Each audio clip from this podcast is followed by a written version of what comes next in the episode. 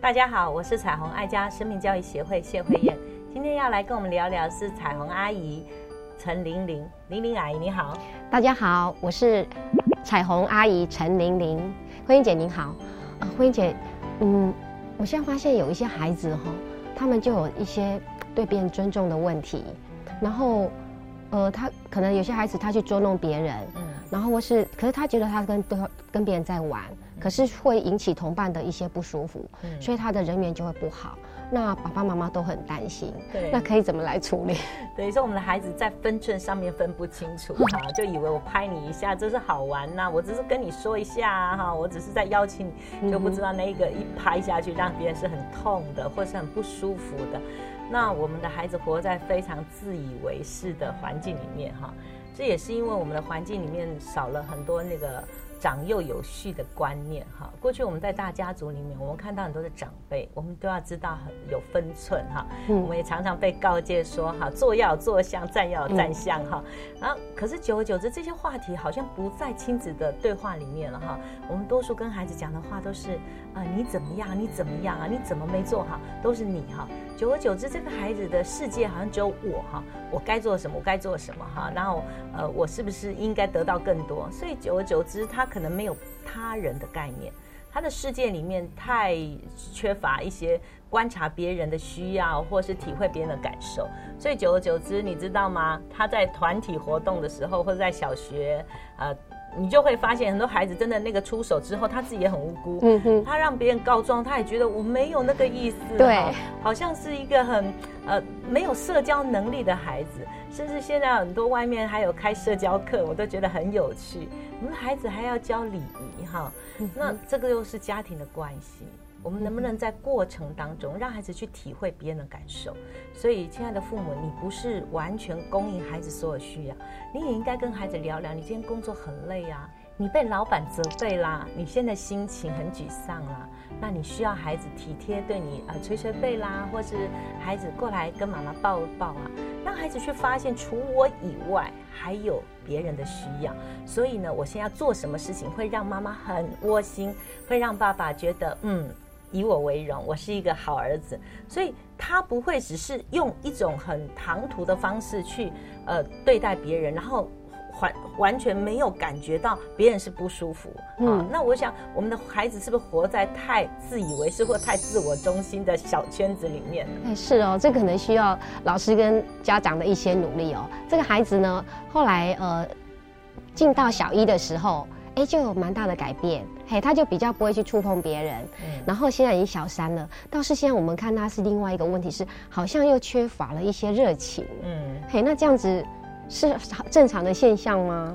我担心的是他在幼稚园随便去拍打别人，或是以为好玩的，然后每次都被别人批评说你为什么捉弄我，为什么让我生气，为什么让我不舒服。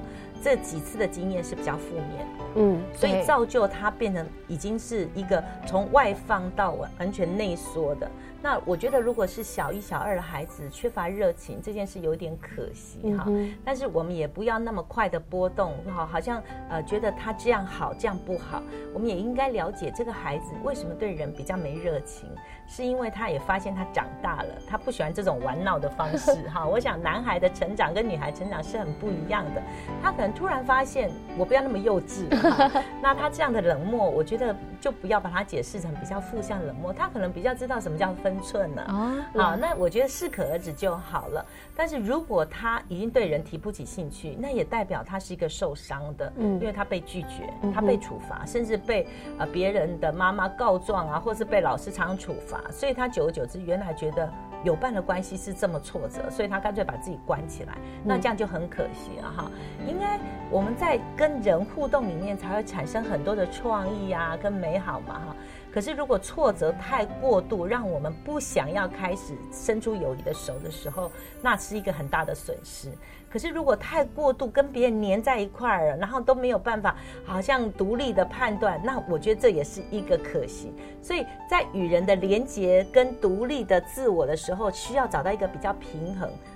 我们在看待一个孩子是否健康的人际关系，你观察到他在个人安静的时刻，他可以独立完成他自己想做的事情，他可以很沉淀的去思考、阅读，或是做自己有兴趣的。活动，但是在团体活动的时候，他又很快能够进入人群，跟别人打成一片，可能创造很多美好的互动啊、谈话啊，甚至笑容。我想用这两个指标来看待你的孩子，他是不是活在一个比较好的友伴关系？过度的相黏，或是过度的分离，这样的孩子都令我们担心。如果这个孩子又是比较年幼，那你可以趁早帮助他去发现，其实信任别人，但是知道怎么样是整个社会能够接纳的分寸，哈，这就是一个社会化的过程。那我们孩子终究要学会与人相处的一种模式。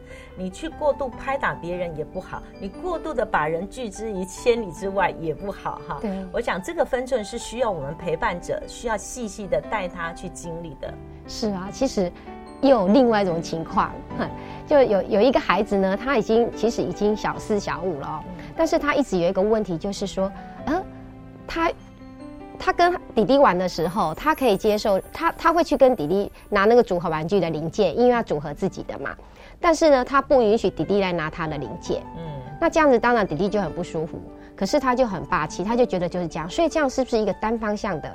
对，单方向的一种一种放开。对，那那这样我们怎么去引导这样的孩子呢？哦，这样的孩子真的是比较霸气哈，就是当我有需要你的时候，我就可以任意的哈拿你的东西，但是当别人有需要我的时候，我是拒绝的哈。那我们的孩子就活在一个非常以自我为中心哈，那可见他。不止在家里，哈，他在外面人际关系也一定不好。嗯，没有一个人可以忍受哈。当你需要我帮你的时候，你就可以对我予取予求。但是当我需要你帮我的时候，哪怕一个零件或者一个橡皮擦，你都拒绝。就是那个界限呢，是有两套标准哈。嗯，呃，我跟你在一起的时候哈，你我就可以完全侵入到你的范围。可是当你你要要要求我的时候，我就非常保护我自己，那个界限又非常的明确哈。我觉得这样子就需要介入教导，让孩子去发现什么叫做同理心哈。你那么体会，当你拿别人的时候，别人的表情如何？让孩子在观察、学习，以至于自我的改变。因为很多孩子是目中无人哦，这句话好像在骂孩子，其实就是孩子的世界里面只看到自己，好像永远看到自己需要，然后甚至连父母的需要都。呃，无视于他，呃，父母亲需要被尊重，有时候对父母亲讲话或对祖父母讲话也非常不礼貌，这实在是需要修正哈。如果我们的孩子都不知道应该有礼貌的沟通，那他可见他以后到这个。环境里面去，他一定是节节败退哈。他需要有礼貌沟通，他需要告诉别人他的他的感受，可是他也要观察别人的感受。如果他每一次拿别人东西都让别人觉得被侵犯，甚至愤怒的时候，他需要自我检讨：为什么我存在让别人这么不舒服？那那个自我检讨是一个健康的，而不是自卑，或不是那种好像觉得我什么都不好，我不能跟别人交朋友。我想自卑到有自信，还有很多的尺度是我们可以努力的。我希望我们的孩子是充满自信，但是他又对人是有礼貌的，是可以跟别人结交朋友的。我相信我们可以朝这样这方面去努力，陪伴孩子有很多细节的部分，你只要在乎这件事，我相信你孩子也愿意好好面对。慧英姐，会不会是因为小少子化的关系呢？因为其实我在职场上也看到很多孩子比较年轻的同事，那他们也有这种现象，他可以在人家桌上拿个东西就拿走了，可是他不允许人家碰他的东西，所以是不是因为这个少子化也造成他们在成长过程当中比较少这方面的学习呢？嗯，这是一个很大的元素哈，就是在我成长过程中，我没有看见别人的需要，甚至一直觉得我。最对哈，我最优先哈，啊，甚至我们有时候以整个家庭哈，就是会哄着孩子哈，什么好吃的都是留给他，但是他就全盘吃光光，他也没有留意到爸爸还没有回来哈，或者是弟弟还没有回来哈。他就以为哈，只要我喜欢哈，就会以我为全世界。那也没有人修正他。久而久之呢，他当然走过同事或走过同学的桌上呢，觉得哎，这个东西还蛮好吃。你怎么今天有这个糖啊？你怎么有这个笔啊？就拿了。这不叫偷，这只是顺便哈。久而久之，那个人的道德标准跟界限就越来越呃自以为哈，或者是你说是自私也好，或者是常常完全不顾别人的需要。我觉得这是一个非常危机的，因为我们的孩子当没有办法观察到别人也有同样需要的时候，他一定出在一个他没有办法建立亲密关系。你不要一直以为这样的孩子好像也没大不了嘛，只是人际关系不好，没有知己而已，没有知己也死不了人哈。可是你知道，当我们成为一个亲密的关系，包含他要呃交往或是以后建立家庭的时候，这个。